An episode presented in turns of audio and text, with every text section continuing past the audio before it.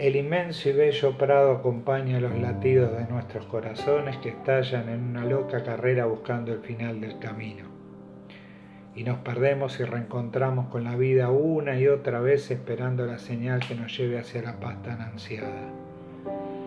Todo trasciende más allá del odio y la guerra y nos recostamos observando hacia el cielo esas grandiosas nubes blancas que recorren empujadas por el viento buscando quizás un futuro de esperanza. Así es nuestro sueño, tan simple, tan intenso, que sería un suplicio despertarnos en otra mañana manchada con sangre.